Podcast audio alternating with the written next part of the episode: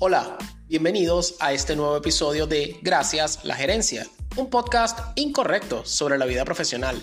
Todos los jueves un nuevo episodio, disponible en Anchor, Spotify y Google Podcast.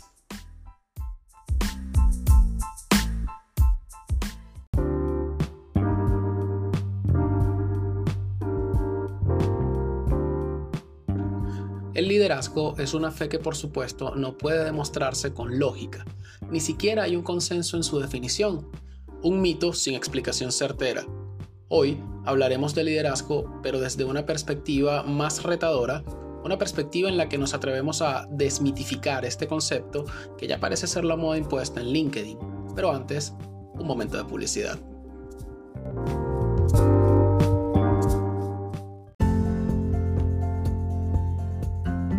Si recién comienzas tu negocio y no tienes idea de por dónde arrancar, en D4L Design for Logistics te lo hacen muy fácil.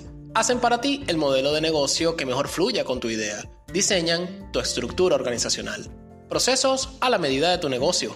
Codifican tu portafolio de productos. Diseñan tu cadena de suministro y muchas cosas más que el tiempo de publicidad no alcanza para decir. Visita d4ldesignforlogistics.com, porque un negocio no se piensa, se diseña.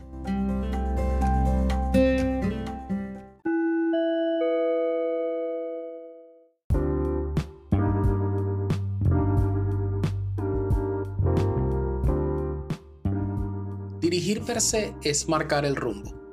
Cuando diriges un equipo en una empresa, debes señalar cuáles son los objetivos, las metas, la forma en la que se medirán los resultados, el marco normativo en el que debe moverse la gente, transmitir un propósito que, al menos en el papel, motive al equipo de personas que pretendes dirigir. Pero nada, nada, nada viene con un manual. Todo comienza y permanece en incertidumbre, ¿sí? Asimismo, en incertidumbre. Quien desea dirigir un equipo en una organización al nivel que sea, debe tener claro que siempre va a haber incertidumbre, porque los datos en los que basas tu gestión nunca estarán completos ni serán 100% precisos al mismo tiempo. Y lo que puedes hacer, en todo caso, es mitigar ese hecho. Además, nunca la gestión de quien dirige un equipo estará exenta de ambigüedad. Por toda acción, la información y hasta los datos pueden ser interpretados de distinta manera. La gestión perfecta, de verdad, no existe por eso es que quien se hace cargo de dirigir un equipo debe aceptar la imperfección como un elemento más, ya que uno nunca sabrá a ciencia cierta cómo reaccionará el entorno a nuestras propuestas, nuestras acciones e incluso nuestros resultados.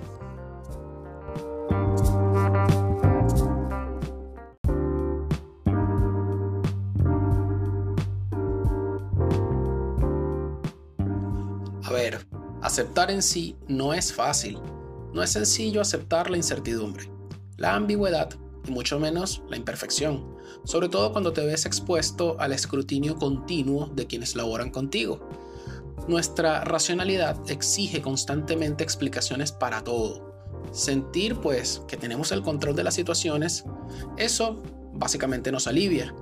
La verdad es que no siempre podemos lograrlo la verdad no, o sea, y para compensarlo, pues solemos apoyarnos en ideas fantásticas o serias pero no abordadas correctamente sobre lo que es dirigir un equipo. Una de esas ideas fantabulosas es el llamado liderazgo, un concepto que a ciencia cierta nadie ha logrado definir.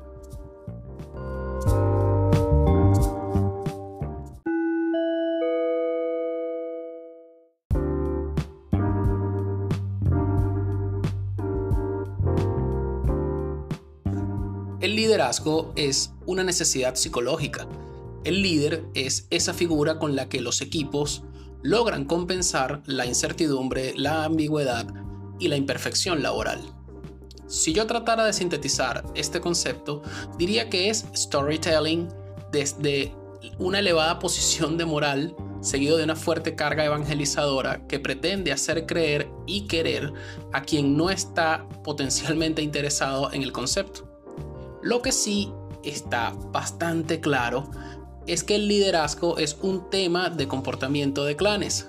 A ver, desde la prehistoria los humanos hemos tenido la necesidad de confiar nuestras inseguridades y sinsentidos en una figura idealizada que nos pueda brindar a través de anécdotas la seguridad de que alguien nos protege, de que alguien se hará cargo, de lo que haga falta hacerse cargo.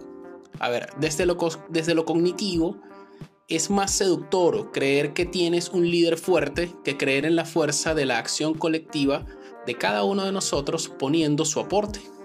Irónicamente, se nos dice que hay un líder en cada uno de nosotros y al mismo tiempo se entroniza a individuos específicos que en la mayoría de los casos su trayectoria se resume en haber pasado por varias buenas empresas en buenas posiciones y un montón de storytelling rara vez encuentras en estos líderes alguna acción que realmente valga la pena destacar como para llegar a idealizarlo.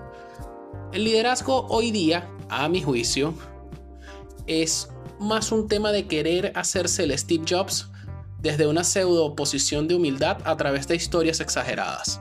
Es una cuestión de pertenecer o no, pues es mal visto el no creer o apoyar el concepto de liderazgo.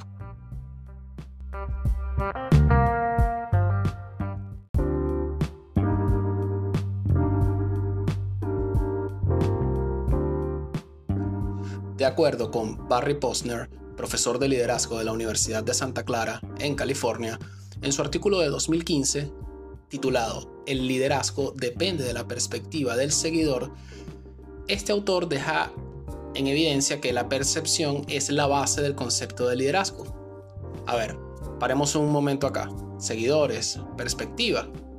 Fíjense, mediante una encuesta a más de 10.000 participantes, reunieron las características más demandadas en un líder, las cuales voy a mencionar y solo me detendré en aquellas que me hicieron sangrar los ojos.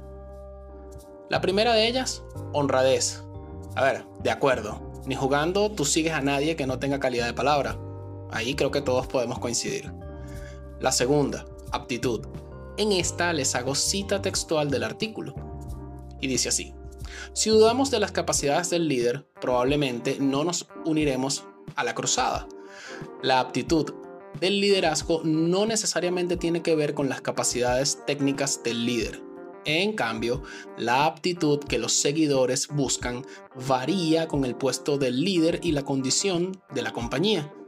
Si me permiten quitarle los adornos, lo que esto quiere decir es que Podrás saber mucho y eso importa un carajo si no le caes bien a la gente.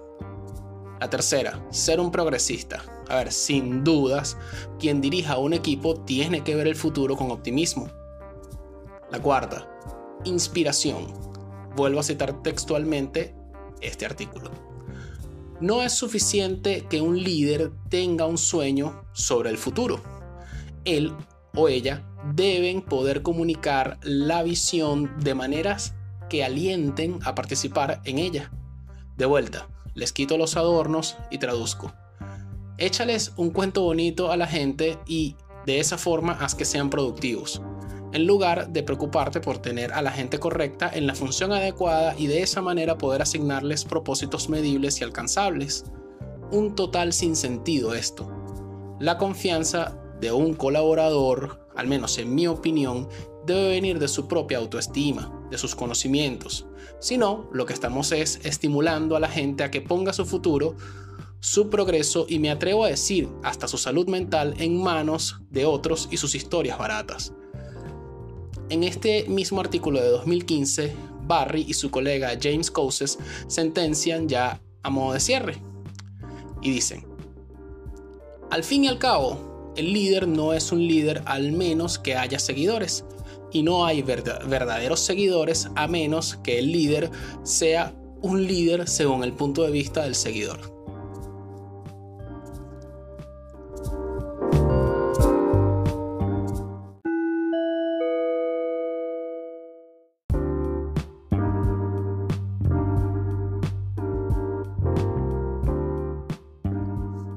Desde la perspectiva de este artículo, yo me pregunto, ¿Qué es realmente necesario? ¿Un líder o un gerente? Porque si en efecto al liderazgo lo define la percepción de sus seguidores, lo que las empresas están haciendo es poner su negocio en manos de influencers laborales. Si de percepción se trata, lo que percibo es que un líder es un trader de emociones. Los seguidores subyugan su autoestima a lo que el líder diga y hacen de su vida laboral la eterna persecución del reconocimiento del líder. Un reconocimiento totalmente desligado de resultados reales y totalmente emocional. Un gerente gestiona data, gestiona números, no emociones. Un gerente sabe que trabaja con humanos que a su vez funcionan como recursos valiosos para una empresa. Un gerente tiene la suficiente valentía para decirle a alguien en dónde y por qué se puede desempeñar mejor. Un gerente sabe que no es un pote de Nutella para caerle bien a todos. Y puede vivir bien con eso porque, a ver, hay resultados y números que respaldan su gestión. Un gerente acumula hitos y logros de carreras más que acumular seguidores. Al final, siempre los hechos hablan más fuerte, pues, que una bonita historia.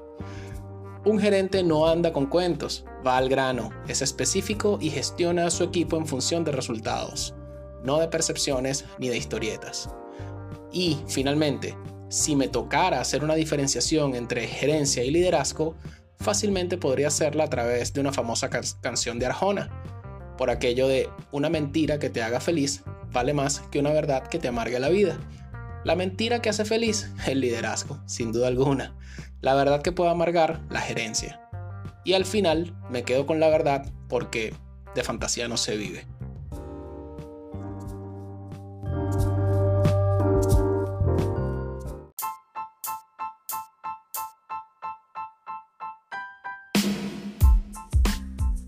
Esto fue Gracias la Gerencia, un podcast incorrecto sobre la vida profesional todos los jueves hay un nuevo episodio, disponible en Anchor, Spotify y Google Podcast.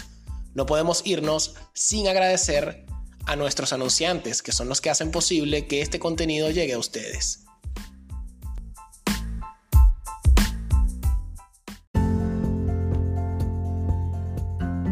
Si recién comienzas tu negocio y no tienes idea de por dónde arrancar, en D4L Design for Logistics te lo hace muy fácil Hacen para ti el modelo de negocio que mejor fluya con tu idea. Diseñan tu estructura organizacional.